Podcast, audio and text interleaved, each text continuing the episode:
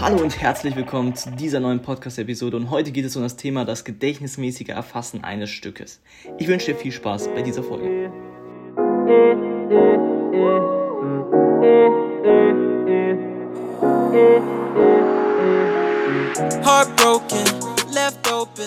Okay, lass uns direkt reinstarten in die heutige Folge und heute soll es eben darum gehen, ähm, ja, wie man am besten ein Stück erfassen kann, ein Stück ähm, erlernen kann.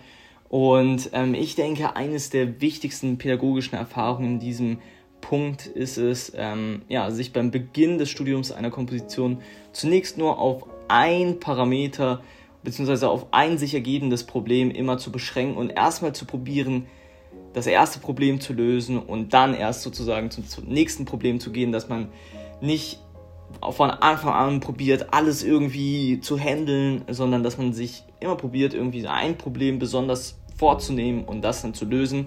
Und ähm, ja, ich habe heute mal vier ähm, verschiedene Parameter mitgebracht, ähm, auf die ich auch gleich eingehen möchte. Und ähm, ja, das habe ich auch bewusst in dieser Reihenfolge gewählt. Ähm, das ist auch meistens die Reihenfolge, die ich benutze, wenn ich mir ein neues Stück aneigne. Ähm, genau, und das ähm, möchte ich heute mal teilen. Und zwar, es sind vier Schritte eigentlich. Und der erste Schritt ist, ähm, dass man am Anfang auf jeden Fall erstmal für sich lösen sollte, die Einprägung des Notenbildes. Also sowohl einfach die richtige Wiedergabe der, des Notenmaterials, aber dann auch im nächsten Schritt ähm, die richtige Wiedergabe des Notenmaterials ohne Noten, also halt im Prinzip dann auswendig. Also das wäre für mich immer der erste Schritt, ähm, der zu lösen ist. Ihr merkt hier an dieser Stelle, das Auswendigspielen kommt bei mir schon sehr, sehr früh ins Spiel. Also bei vielen anderen, die mögen es lieber, ähm, ja, erstmal alles zu lösen, musikalische Aspekte, Dynamik ähm, und so weiter, Rhythmus und so weiter und dann erst äh, auswendig zu spielen, kurz bevor man das dann vorträgt.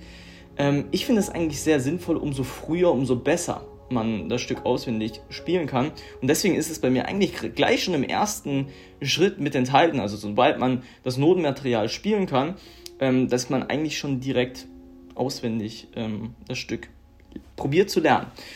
Und im zweiten Schritt ist dann bei mir ähm, erst die besondere Fokus auf das Lösen der, des Rhythmuses, also das genaue Achten auf die Notenwerte und dass man sich wirklich probiert, ganz genau jeden Notenwert zu eigen zu machen. Wie lang ist die Note, wie kurz die andere und so weiter, dass man wirklich bewusst auch darauf eingeht, wie, wie lang werden die Pausen gehalten und so weiter und so fort.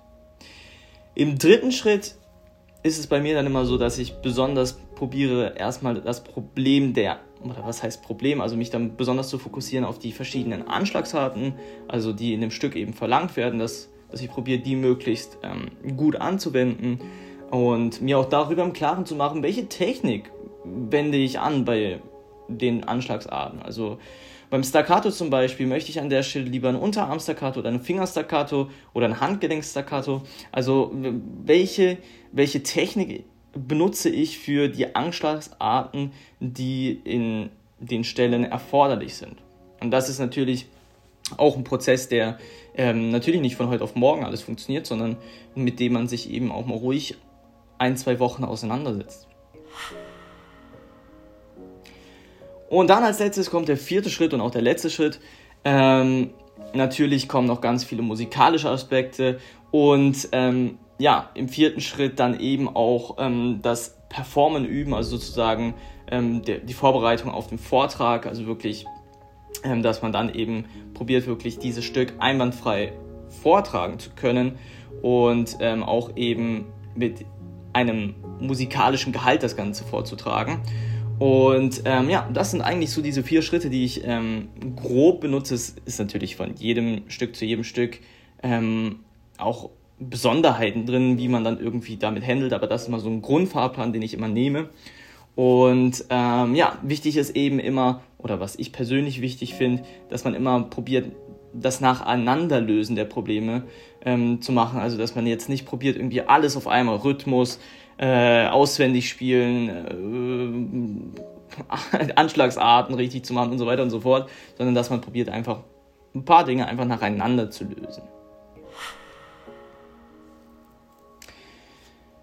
Wichtig insgesamt, was glaube ich, ja, ein bisschen unüblich vielleicht ist oder ein bisschen ähm, ungewöhnlich vielleicht ist in diesem Schritteplan sozusagen, ist, dass das Auswendigspielen wirklich sehr, sehr früh kommt, schon im ersten Schritt. Und ich würde am Anfang wirklich zu der Erfahrung raten, ähm, erst dann von einem Takt zum anderen überzugehen, wenn der erste Takt im Gedächtnis vollkommen sicher eingeprägt ist.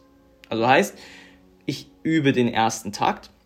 Also das muss jetzt nicht unbedingt taktweise sein, sondern kann auch in kleinen musikalischen Abschnitten sein. Ähm, ich übe erst diesen ersten Baustein, übe den so gut, bis er dann auswendig geht, bis ich erstmal das Notenmaterial spielen kann, dann auch auswendig kann und dann gehe ich erst zum nächsten Baustein rüber. Und das würde ich auch wirklich eigentlich sehr empfehlen, das dann so zu machen, denn erst wenn der vorherige Takt oder der vorherige Baustein im Gedächtnis wirklich vollkommen sicher eingeprägt ist, dann lohnt es sich auch erst wieder wirklich weiterzugehen ähm, und um dann eben auch nachhaltig das alles im Gedächtnis zu behalten. So, ich hoffe, diese Folge hat euch weitergeholfen.